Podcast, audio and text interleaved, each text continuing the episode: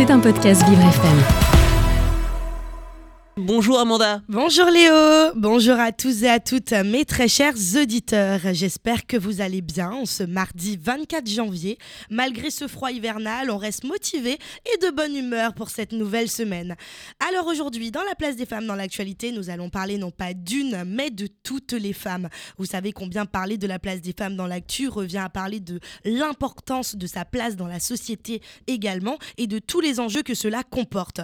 Nous avons d'ailleurs eu l'occasion d'en parler depuis le début de cette nouvelle année.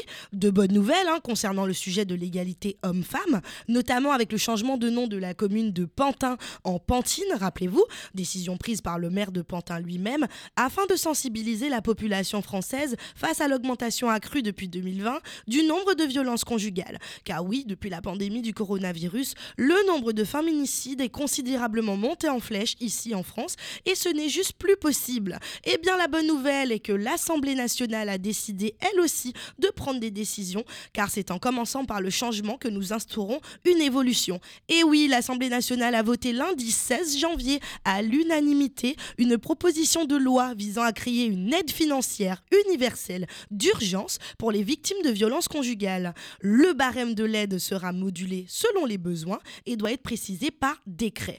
L'objectif étant de permettre aux victimes de se mettre le plus rapidement possible à l'abri sans dépendance financière. Qu'en pensez-vous de cette nouvelle, Léo? Est-ce que vous, vous vous rejoignez l'opinion publique qui est que c'est souvent par manque d'options que les victimes se retrouvent donc sans échappatoire? Ah oui, complètement. Et puis euh, souvent, c'est très compliqué euh, quand on, va en justice. Ça peut être très lent et assez euh, coûteux en termes de frais. Donc là, c'est plutôt une bonne nouvelle. À voir maintenant comment ça va se dérouler derrière. Exactement, car oui, mes très chers auditeurs, le plus souvent, quand il est demandé aux victimes pourquoi ne sont-elles pas parties plus tôt, nombreuses sont celles qui répondent que c'est malheureusement soit par obligation pour les enfants, soit car elles n'ont nulle part où aller par manque de moyens, tout simplement. Eh bien, en 2023, les choses changent pour les femmes. Avec cette aide, le premier départ du foyer ne doit plus être un faux départ, a souligné la ministre Isabelle Rome, chargée de l'égalité femmes-hommes. Alors, la question que le son pose tous et toutes est comment cette subvention sera alors versée?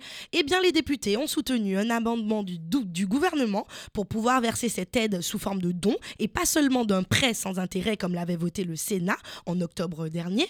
Ce soutien financier sera conditionné à une ordonnance de protection, un dépôt de plainte ou un signalement adressé au procureur de la République. Au moins une partie devra être versée dans un délai de trois jours.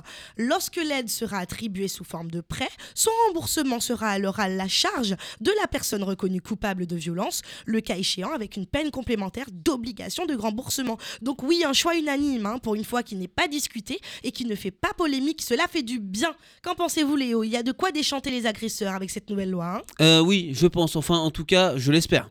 Et oui, car le ministère de l'Intérieur a recensé 207 743 victimes de violences conjugales en France en 2021, essentiellement des femmes. 122 ont été tuées par leur conjoint ou ex-conjoint cette même année, selon le ministère. Alors, mesdames, il ne me reste plus qu'à vous laisser sur cette bonne nouvelle et à vous dire que petit à petit, les lois politiques ainsi que les dispositions mises à contribution défendent de plus en plus l'égalité homme-femme, à savoir que l'on en parle beaucoup plus, et pas seulement pour les violences. Hein. En ce moment, c'est le sujet des retraites qui est vivement discuté et par les médias.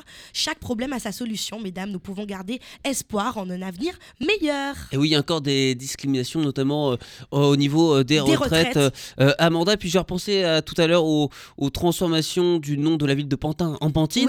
moi, je me demandais ce que ça ferait avec mon village dont je suis originaire en Normandie, qui s'appelle donc Saint-Antoine-la-Forêt. Moi, ça ferait Sainte-Antoinette. C'est pas mal. Elle est pas mal là. Je vais faire la, suggestion euh, au maire. Tiens, de Saint-Antoine, Sainte-Antoinette. Ça c'est pas mal. Merci beaucoup euh, Amanda. Merci Et puis on vous retrouve demain, demain euh, dans pour la voilà un nouveau exactement nouveau rendez-vous quotidien avec nous tous les jours. Amanda Étifié. C'était un podcast Vivre FM.